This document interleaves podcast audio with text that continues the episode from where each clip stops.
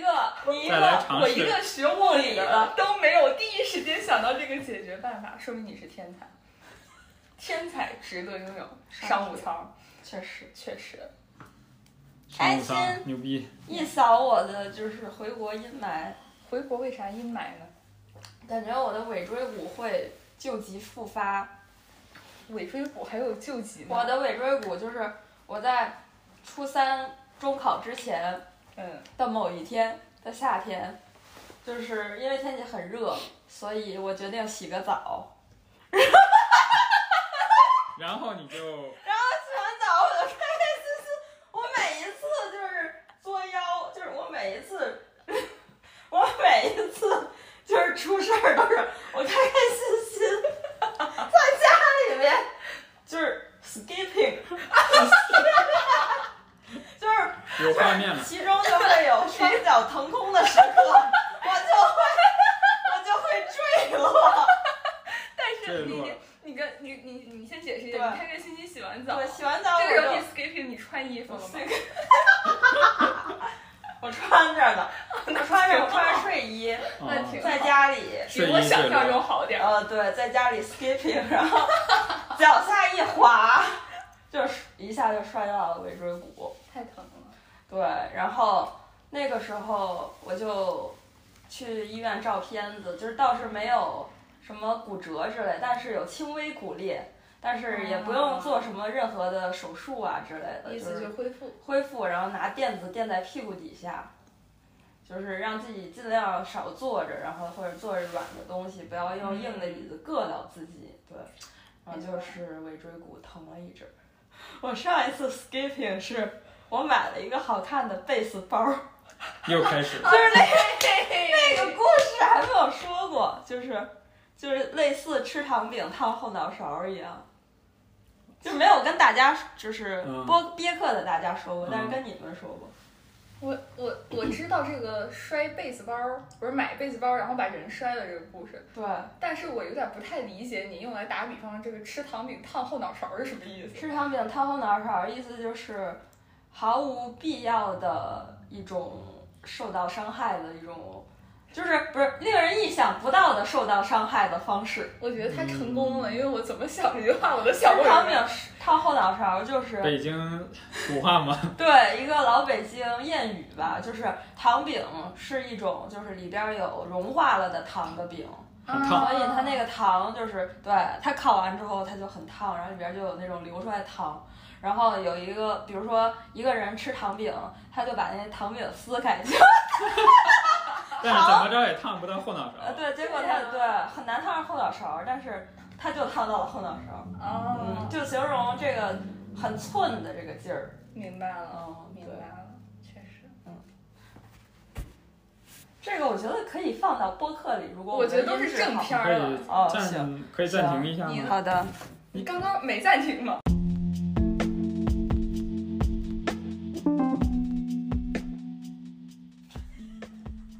别笑啊。哦，sorry，大家好，欢迎收听第九期的四字播客。刚才我在跟朋友一起查我的这个机票，呃，发现自己被升舱了，所以非常激动。 然后，然后我现在在朋友家，在菊老师家，然后我和舒淇老师、菊老师三人刚才一起吃了一顿特别好吃的东北菜。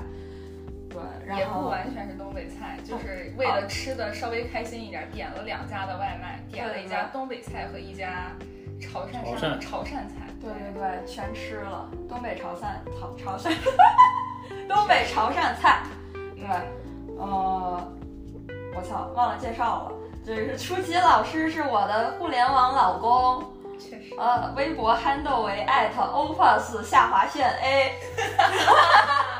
确实嗯，对，对，我们平时经常一起在旧金山，还有就是湾区各处一起找好吃的，然后看演出。然后我们一开始最开始认识是周记周 G 的演唱会，对对。对认识是因为我当时看完周记演唱会就后劲儿非常大，我就在全微博搜索周记，然后就调到了那个那个时间顺序按照最新发布的，然后我就一下子看到这个女生，呃，当时我的感觉是这个女生她跟我去看了同一场演唱会，而且我感觉这个座位好像就是前后座的感觉，然后我就非常勇敢的去他的微博下留言说，哎，我感觉咱们两个这个座位靠得很近，然后对，就这样开始了一段美好的姻缘，嗯，对，是这样。然后就一起美美吃了好多顿饭，然后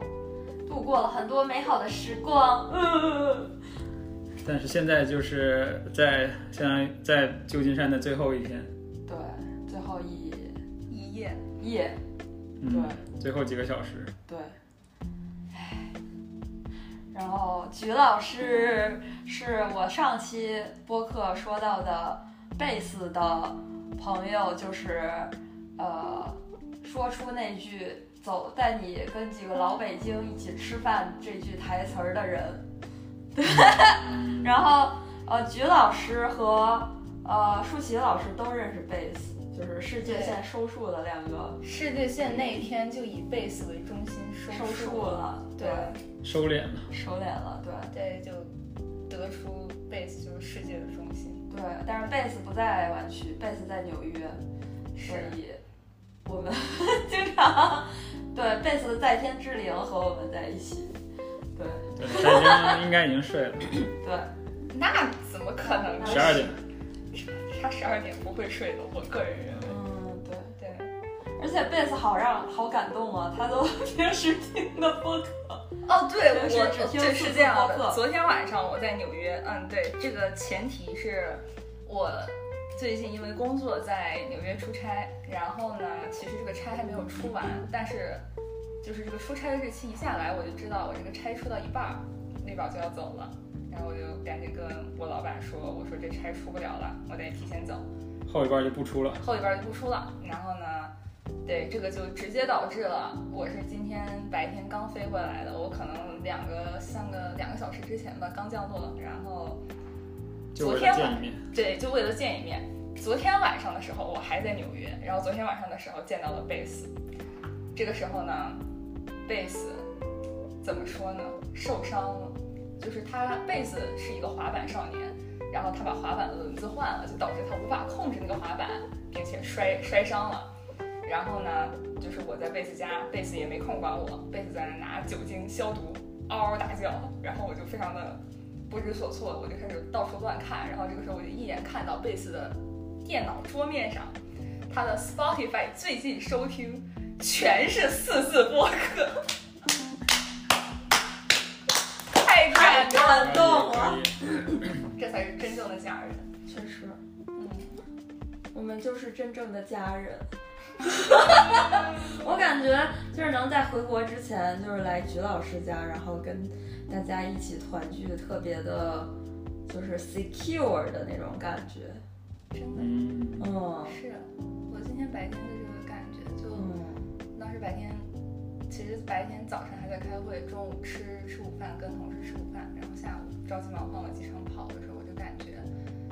虽然说这个事情本身是一个很赶的事情，但是其实我内心是非常坚定和幸福的。嗯，对，就是很幸福，对，就是有人能嗯让，就很有你安全感。对，有人能让你，嗯，为了这样一件事情，从一个美国的东岸跑回西安，这本身就是一个很珍贵的事情。嗯，而且我家离机场只有五分钟，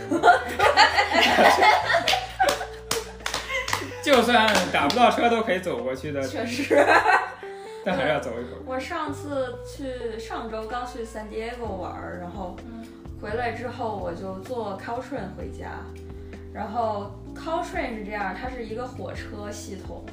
它虽然走得很慢，但是它可以从旧金山开到南湾，对然后中间也会经过机场附近。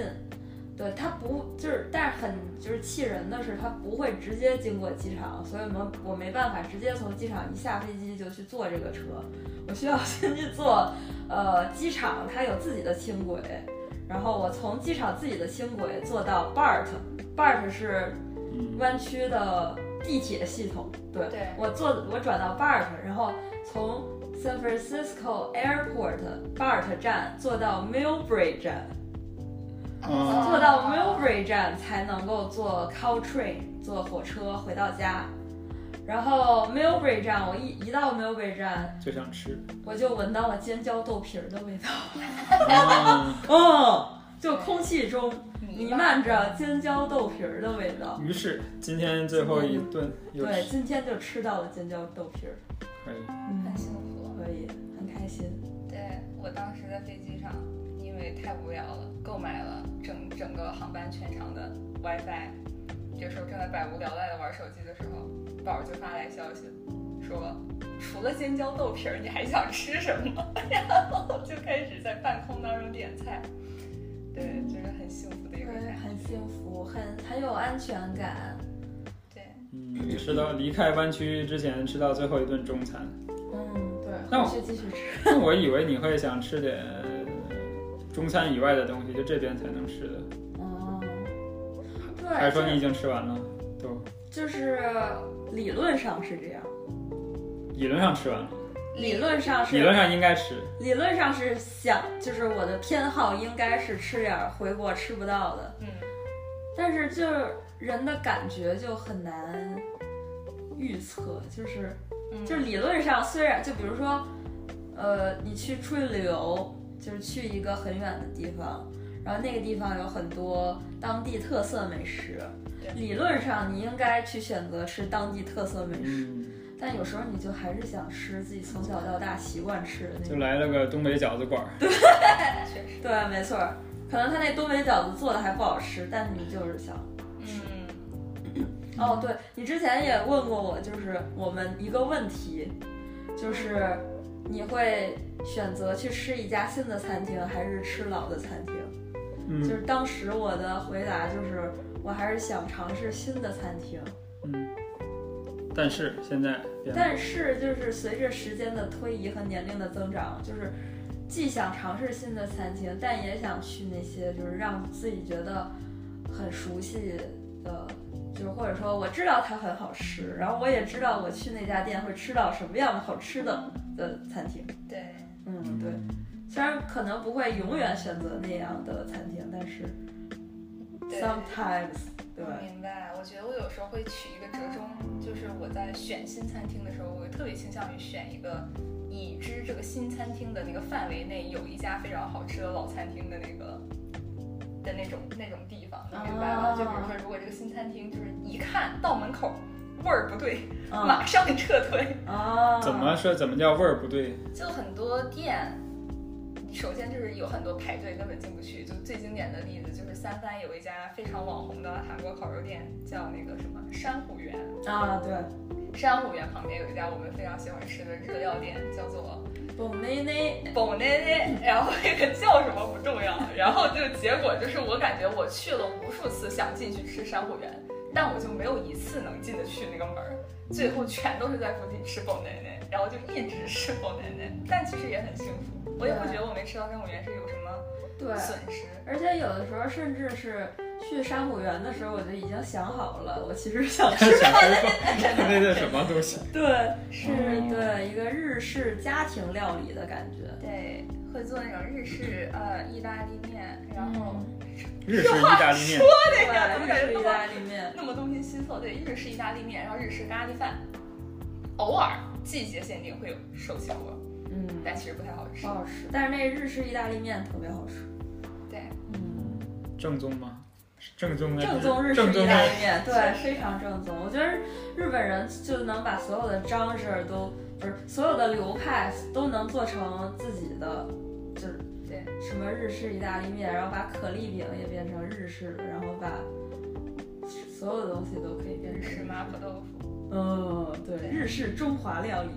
对，那我那我比较想知道，就是那你，比如说，那你马上要走了，你会不会觉得有什么东西是你觉得还没有更多时间去，比如那个餐厅你还没有时间去吃，或者有些餐厅你去过，但是你还想再吃的，但是你觉得自己好像没有太多时间去吃了。对，因为我是一个经常种草的人，我在手机 Google Map 里边儿存了三百多个旧金山的餐厅。我当时觉得，如果我能在这儿待足够时间长、足够长的时间，我嗯可能有可能会把大部分的清单里边的餐厅吃一遍，但是当我没抽中 H 1 B 的那一刻，我意识到不太可能发生了。对，对，嗯、但是要说什么究极巨超级想吃，然后但还好还没有吃够，倒倒好像也没有，就我觉得都很好吃，但是也没有到，哇，我想这下辈子一直吃这家餐的感觉，嗯嗯，是。嗯，我记得就是你当时没抽中 H 1 B 的时候，我那个感感觉特别深刻。对，就前面几期播客就没抽中 H 1 B 的那一期，说到了有一位朋友哇哇大哭，那个朋友就是我。对，就是嗯第一天没抽中，先先是知道没抽中 H 1 B，当时我就崩溃了。当时我就有一个非常直观的感觉，就是说绿宝可能要去别的国家了。然后呢，这个我的老婆，我非常好的好朋友，就可能说短时间内就没有那么容易再见到了。还有这个时候就是一个非常很单纯的一个难过的情绪，然后我就非常崩溃，崩溃了一天。第二天得知，因为没抽中，所以被裁了。当时我歘的一下就不难过了，你知道吗？我当时就只有一个感觉，我要坚强，就是我怕，我说，我说不行，这个家庭的这个精神一定要坚强。对，然后然后当时就第二天被 lay off 之后，我就去找了一下地方，然后发现他还没有我难过，绝术，精 神矍铄。我记得特清楚，我当时我下午打电话给花店订了一束花，晚上拿着那束花去找绿宝，放在副架上。绿宝一开副架门，看到那个花儿，哈哈，恭喜我被裁了！ 我的个 天哪！你是真的没感觉吗？还是就是太突然了，还要过后才还没闷儿，就是过闷儿嗯，就被裁之前其实也遇没有到的？很惊讶，对对对，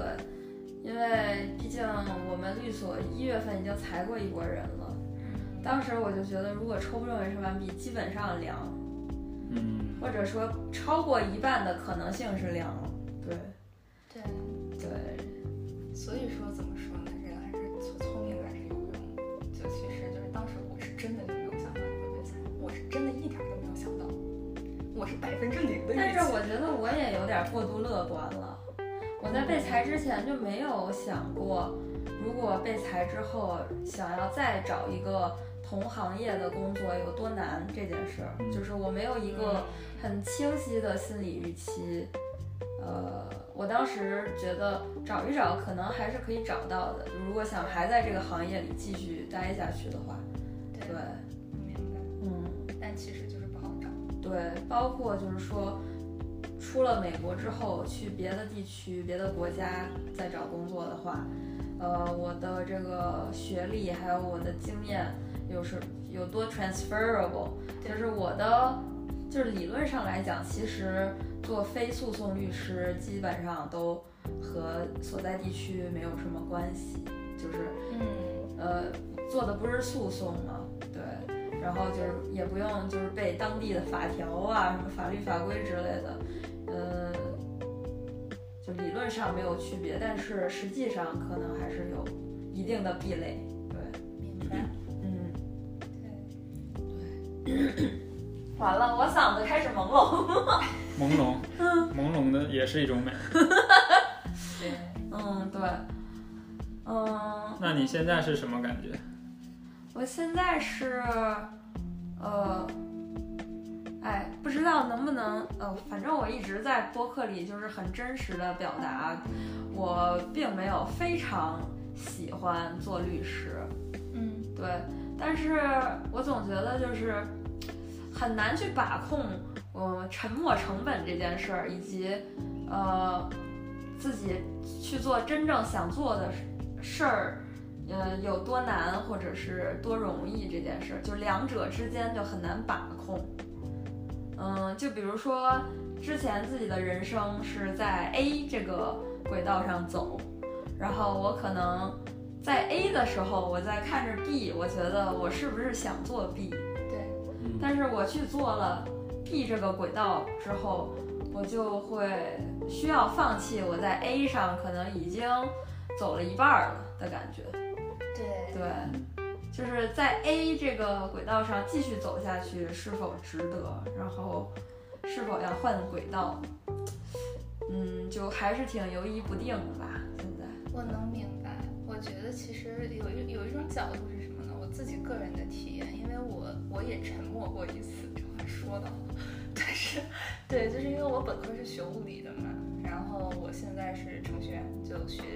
软件工程、学计算机，转码转码了。对，虽然说转码是一个很多人走了的路，但其实我觉得论到个体上，每一个个体都会有非常强烈的感觉，就是每一个人他做每个选择。人的转码都是不一样的，各有每各个的对，各有各的想法，各有各的。转码。一代人有一代人的转 码。各有各的想法，各有各的转发，就怪不得是写歌的，这都能押韵。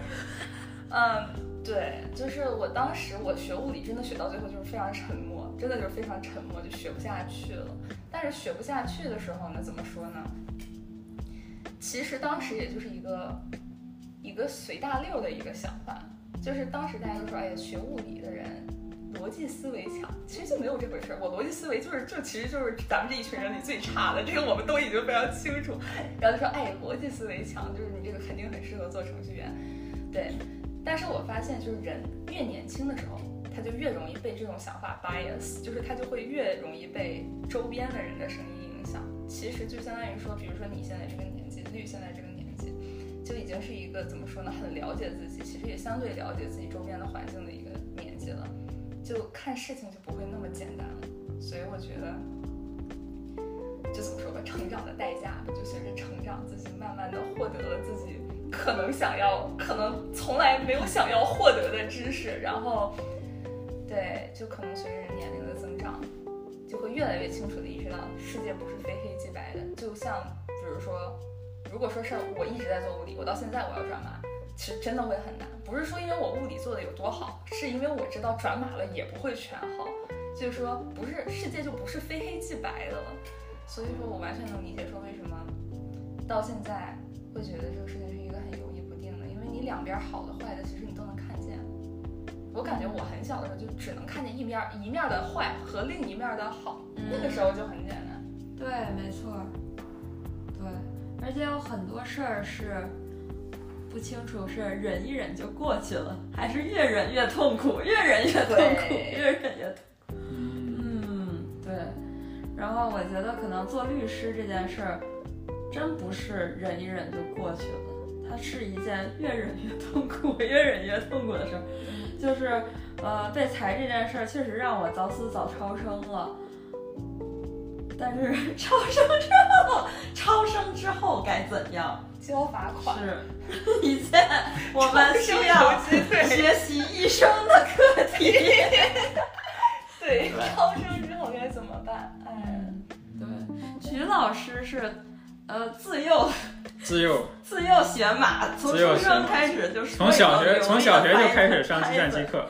太强了。从娘胎里出来说一口流利的 Python，对，对，这个说话撕拉撕拉的， 做隧道拉呀拉呀，嗯是确都实 是都是蛇系，蛇系嗯。蛇系男子，对我可能确实没有这个问题，就是没遇到过这么大的转变，就是从一个行业到另一个行业。但我觉得肯定就是我，我觉得很我自己要做的话，肯定也很难，因为之前没有接受过这种经验。就是比如说你从小学一到大学都是学那些学科，但是突然让你去一个新的领域，就是没有人教过你要怎么样去选择，是放弃之前的还是选择新的东西？这种这种东西是从来没有过经验，只能自己去去去只做。能自己去尝试。对你小学的时候开始学的编程，小学就是那个不是我开玩笑，就是说，就是小学大家都有哦那编个导机房，机房大家统一的，就不是你选择呃去不啊去，的都。是在黑屏上然后写东西。你们那个当时有那个小乌龟，然后你写一些什么东西，它就是画一个圆，画一个直线什么这种。这就是北京人的小学嘛。然后我记得，我记得当时那个小学的时候，计算机课那个老师就是非常不受重视，因为计算机课很多都被别的老师给占了。然后那个计算机的老师，有一天我不知道为什么我还记得这个，就是他有一天问大家说：“你以后想，大家以后有没有人想做计算机的？”因为他自己觉得自己好像蛮苦，就是他他估计他他觉得底下的同学应该都不想以后学计算机，他就问大家以后想有没有想做计算机的。然后当时我不知道为什么我就突然举手，然后说我想做计，我我觉得我想做计算机。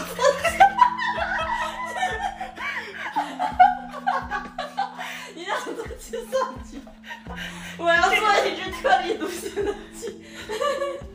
对，对，非常非常继续，sorry，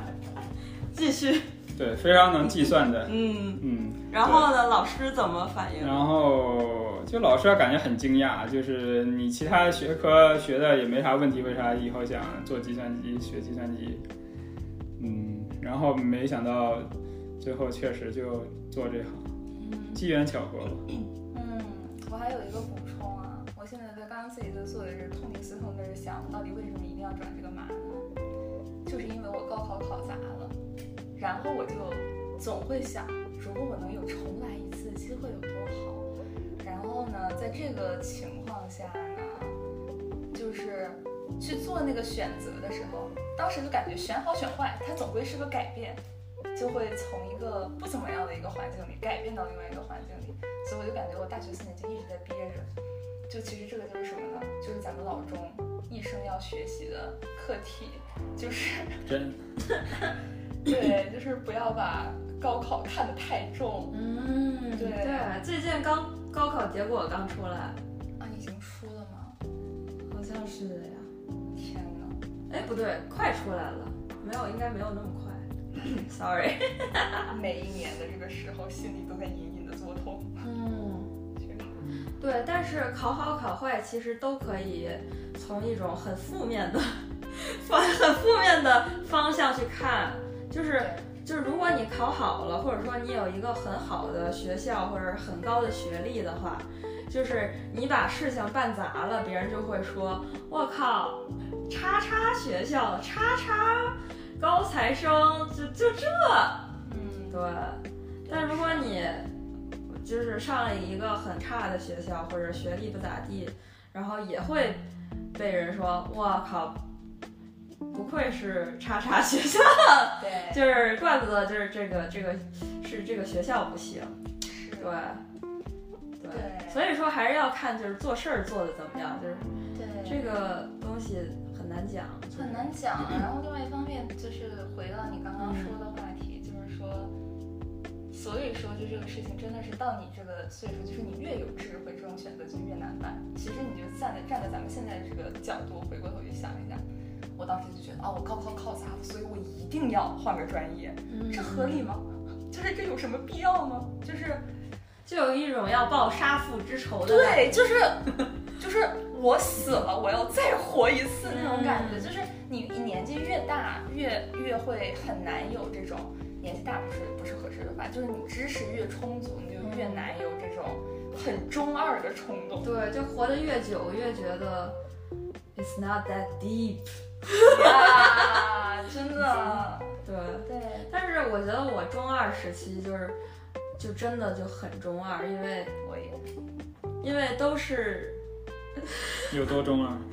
就不你是怎么一脸困惑的眼神？你中二过吗？我感觉我还好啊，我没有，我虽然也中二过，但是我没有觉得我做出了什么特别热血的，中二的举动，好像。嗯，你所说的是是，你也你没有很热血。对，比如离家出走啊，什么这种。我感觉“中二”这个词，我不知道是啥定义，是中学二年级的意思吗？就中学二年级非常适合，非常容易中二。就是非常愣，对我感觉是那种啊中二从从最开始是哪来的就不得而知，肯定是有说法的，网上我也没查过，但是感觉就是一个很是加引号有一点病态的那种愣劲儿。嗯，对，对，就像你刚才说的，就是没考好一次，所以就一定想要改变自己的命运对哎那种感觉。对，就是那种嗯哇，我记得我当时啊，我真的记得，就当时我没考好啊，然后我就觉得我去，我这辈子没法见人了。其实现在的社交媒体上，一天发他妈五到十条微博，就是嗯就是话比谁都多。对，就是最开始当时就就真的觉得我自己这辈子不会再跟任何人说话了那种感觉，就是因为我觉得我已经没脸再跟人说话了，就到了那种程度，你知道吗？这真的很可怕。对，我觉嗯得有一部分人是会被就是这种呃成败，或者说被这种对标签和定义，呃，来去来去认知你这个人的。对，对，就包括我之前就认识很多人嘛，然后就包括互联网上还有线下，我觉得好多人就会因为标签而觉得你就是一个有着这个标签、有着这个光环的人，而去想要接近你，或者说嗯想要认识你。明白。呃，而你一旦又失去这个光环或者失去这个标签的话，然后他们又会迅速的抛弃你，就是说他们其实就是不能说很势利吧，就是感觉他们就是习惯性的去接近这种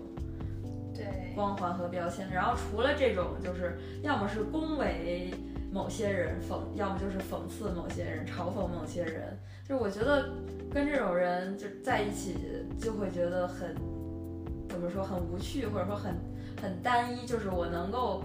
就是知道他们在想什么，就是关于就是我懂你对的对意思，对我懂你意思。我感觉就是，其实每个人都很复杂，就没嗯有、没有两个完全一样的人，要理解这个啊人，要根据这个人本身去理解他，其实是一个很花功夫。对，所以说，当一个人就是单纯通过标签儿想要认识，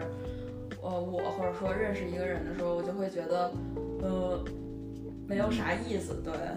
嗯嗯，标签，比如说你是什么什么学校毕业的，对，或者说我是一个律师，然后我在做什么什么什么什么，然后他就说我靠牛逼什么乱七八糟，然后就是，然后感觉，但是除了这个之外，他就没有对我这个人本身不感兴趣的感觉。对，嗯，说一个特别抽象的，就虚无缥缈的话，其实我觉得你这个人是个善良的人，比你是个律师重要很多，对吧？嗯，对。对，虽然这句话说的感觉就好像三小学三年级 作文编出来的一样，对，但真的是话糙理不糙。哦对对，但是我觉得我也不完全善良，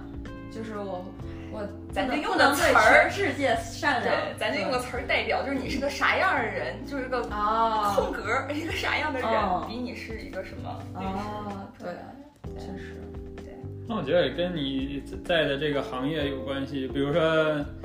那你我不知道律师啊，就会不会有那种，比如说在什么律所，就就就会有人拿这种眼光来看你。嗯但是当你进去了之后，你可能发现，那大家其实可能也就这样。然后在嗯在这个律所里的人，可能他们还有更高的，啊、想成为的或者想进去的地方，就是永远有这样一个阶梯式的嗯，东西，或者对，鄙视链类似的。鄙视链是有鄙视链，因为我觉得律师这个行业，包括学法律，在法学院读书，都是有一个呃非常清晰的阶级或者鄙视链的感觉。就是法法学院分什么前三名的法学院、前十四名的法学院、前二十的、前三十的、前一百的，对就是以此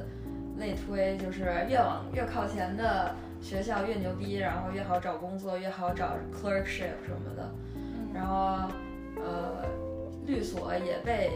就是划分排名一二三四五，有两个美国就有两个排名系统，一个叫 AM Law，一个叫 Vault。然后嗯就是就是很多人想要装逼啊什么，就是我说什么我是一个 V，我是一个什么。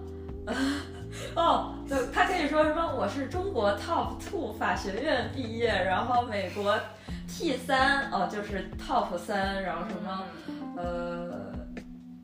然后我现在在一个 V 三工作，就是在一个 Volt 排名前三的律所工作，就是它可以，它写就是可以保证所有的都在顶尖的一个阶级上的感觉。嗯，对对对，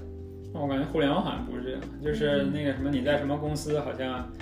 大家谁都看不上谁，就觉啊得我最牛逼，我 其他人都不行，我能力都不行。嗯对，嗯确实是因为，比如说你对，对，更像多元。像我像我之前那个时候，比如说那个 BAT 就是最火的，大家都想去，然后后来那 BAT 也渐渐的也好像没有那么炙手可热，然后就感觉现在大家都差不多。 BAT 是百度，阿里巴巴、腾讯，对哦就是早期的互联网巨头嘛，就是那时候大家都很想进去，但现在好就没有这样一种嗯是，似乎有阶级的东西了。对。对一九年在百度的时候，百度内部所有人都很悲观，最起码我们组的人都很悲观。当时我是去百度做实习，实习生，然后我当时情况是我在 CMU 读书嘛，然后读书中间 gap 了，gap 了回国实习。然后我实习的时候，其实我当时对找工作是很悲观的。然后简单的来说，就是我一学物理的去 CMU 被一棒子打死，然后觉得自己这辈子再也找不到工作，怎么怎么怎么说到这个时候还这么中二啊？怎么感觉我这个人从小中二到大？但是，对我就回国去百度实习。然后实习的时候，我就跟百度那些人就是悄摸摸的打探，就是说，虽然说我要回学校读书，但是有没有可能我还是能转正呀？就是万一我找不到工作的话，我回百度能不能有个工作上？然后他们就说，假如你毕你毕业的时候百度还在的话，就给你工作。哎呀妈 都已经到这种程度了吗？有一点，对，呃，但是能能感觉到，就是你那时候可能对行业还没有，就是可能刚毕业的人对这个行业内部什么公司还在什么样的位置，可能还没有一个特别清晰的了解。就是他们知道，可能觉得百度可能已经快不行，但是其实刚毕业的人他只想。我先有一个比较好的工作，比如在大厂的工作，这对样就是最最重要的。对，我觉得刚出学校的学生都很想，因为从小到大都在集体里长大，就很想再迅速融入下一个集体。对，就感觉好像是说，如果说我在短时间内不找到一个能再次代表我的一个标签，或者说是一个代表我的一个，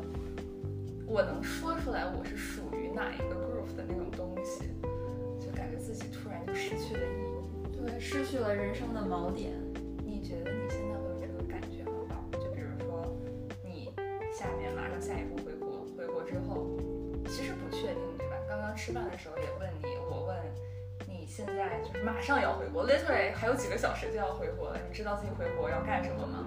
其实就是不知道，对，其实就是不知道。其实就是不知道。然后我在想，这个时刻会不会也会面临这种虚无呢？就是如果说我打比方说，我回我回国加入一个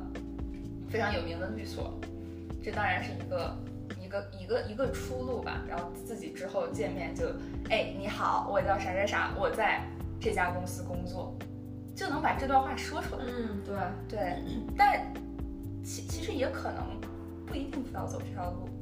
但是你在想，就是说自己可能会不走这条路的时候，会不会有那种就咱们刚刚探讨这种类似的这种我失去标签了的虚无感？肯定会有，嗯，而且随时都在一种被标签儿和就是被再次纳入这个系统的诱惑，就是就是我我本质上是不被这个标签儿还有。再次找到工作或者进入劳动市场这件事儿有任何的欲望的，但是就生活在社会里，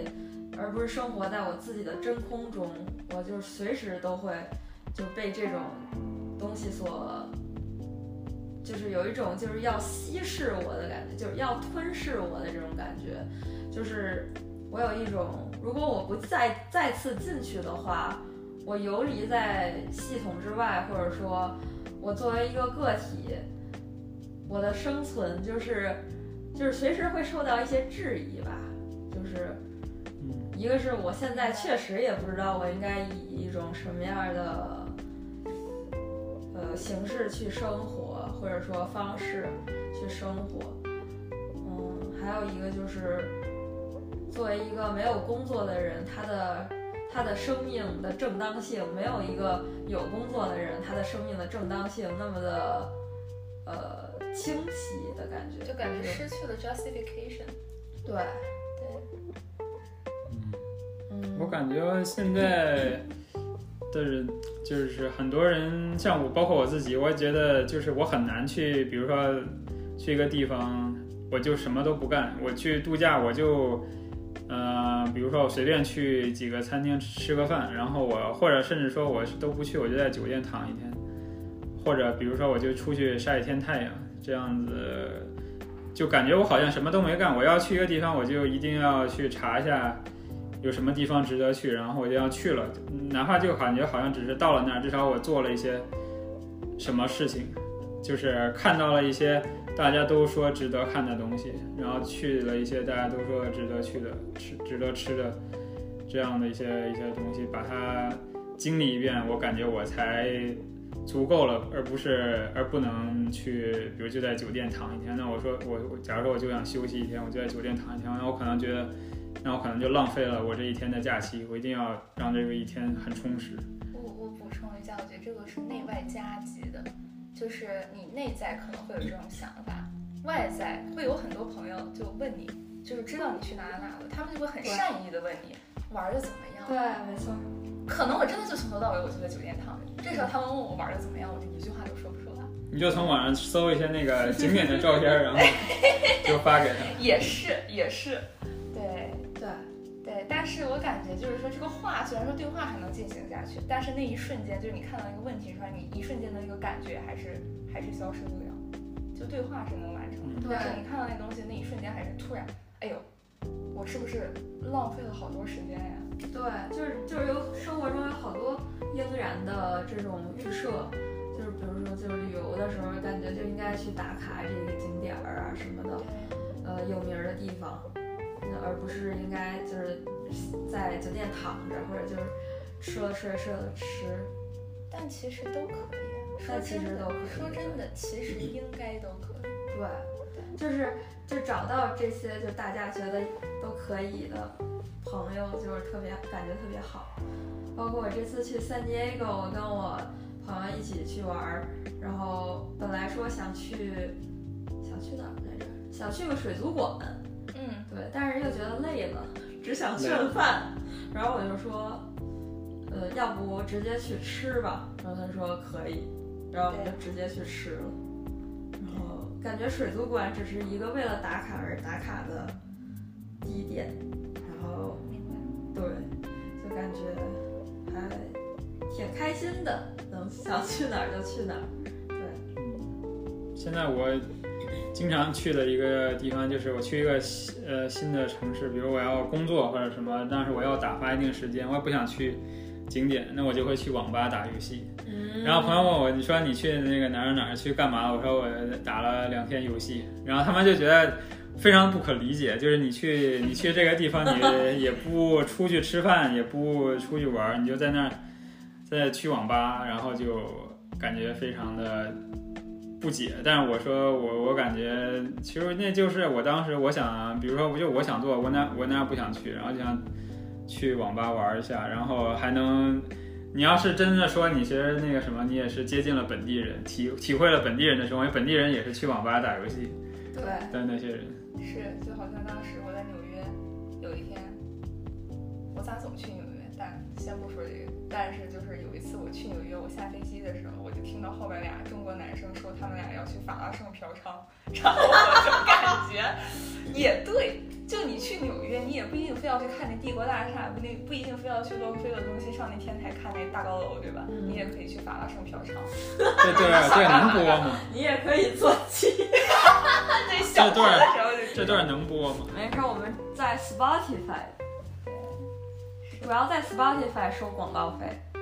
确实。 如果我们被封杀了的话，还可以申请。 反了，不是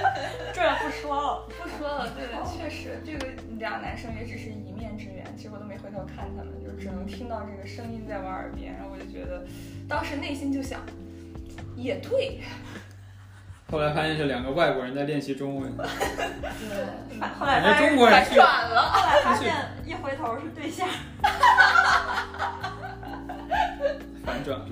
我靠，已经四十多分钟了，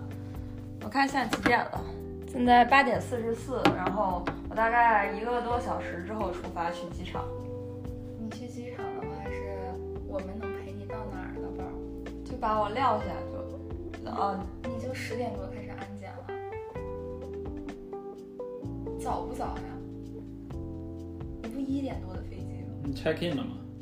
我还没 check in，我待会儿 check in online check in 一下，对，然后你拿到登机牌了就，但是你托运的但啊是我话还，得托运，嗯我不知道托运要不要排队很久。感觉应该这个点儿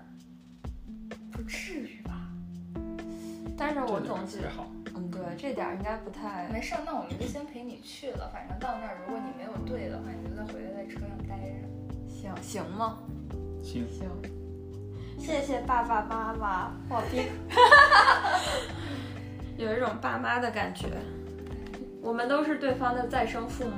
我也觉得，就是我感觉人长得越大，就是长得越大，人越长大，人越长大越孤单。确实啊越越什么越不安。嗯但就是我感觉人随着成长，筛选朋友的标准逐渐都变成了说这个朋友就是能不能滋养自己。我觉得嗯就是说。是选朋友，这个朋友他到底是在伤害自己的那一边儿呢，还是在保护自己的那一边儿？嗯，但是逐渐就开始变成了开始看这个。对，对，我觉得你就特别滋养我，而且我感觉我从你身上学到了很多，就是如何滋养朋友。学到啥？呃，就是你就很，呃，就就是特别包容，就是特别的，就是有一种母爱的感觉，这这这话这种么嗯感觉啊，这么说吧，嗯我觉得可能是因为我自己其实也是那种心思比较细腻的人，就是我我其实说别人伤害我，我能特别清楚的感觉到被伤害了。嗯，有很多人我在跟他们聊天的过程里面，发现其实他们没有那么容易被伤害。其实我觉得这是一个非常了不起的一个特长，哦但我特别容易被伤害。嗯，所以说，我觉得就很能很容易的共情到，就是如果我说这个话，假如说别人跟我说这个话，我当场开始崩溃大哭，应该，然后我就哦我就知道我不能说这个话。哦，己所不欲，勿施于人。对，上升了， 上升了，上升一下，对，上升了。嗯，对，对，我觉得你是那种非常敏感的人，然后我也是那种比较敏感的人。确实，就是当一个不那么敏感的人去做一些他认为没什么问题的事儿的时候，我们会受伤。对，但嗯其实说句真心话，那些不够敏感的人也没做错啥，他们也没做错啥。这个这个时候就讲究就是一个什么，一个筛选，对，嗯就是一个 match。就感觉频次不一样了。，对，就是大家就是想明白，然后跟不会伤害自己的人走得近一点就好。嗯，对，而且随着年龄的增长，我也就是一点点在学会做人。就是我感觉我我也是。对我感觉，呃，感觉从小到大在集体里长大，就是很很少去学习人一对一如何交往，然后怎么交朋友才是一个。大家的肚子都开始叫，看这是我刚才谁呀？是我，这是我。 我我我先听到我自己的，嗯，没事，后期可以，都可以处理。能不能我我的播客的风格就是不剪，就是我每次录完了直接播， 我自己连听都不听，我就会直接播。我感觉这就说明，就是嗯这个是一个非常真实的播客。实，就是我们仨就是在吃饭的时候，突然之间就在这个觥筹交错之间，突然觉得，哎，是不是今天很适合录一个播客呢？然后吃完了饭，放下筷子，就跑到就开始录。跑到了隔壁屋，就开始录了。对，对现在正好是饭消化完了，差不多对，到了这个时挺间，不错的，对，真好，真好。讲为什么说到刚才说到什么？哦，互相滋养。对，我觉得这这就就是一种滋养，就是一个很自然的状态，然后大家都怎么说呢？就自然的肚子叫了也好，什么都好，然后就挺好的，就都挺好的。它就是发生了，然后接受它就挺好的。 这一切高深 的你这怎个么历说的史像呀，特写一样？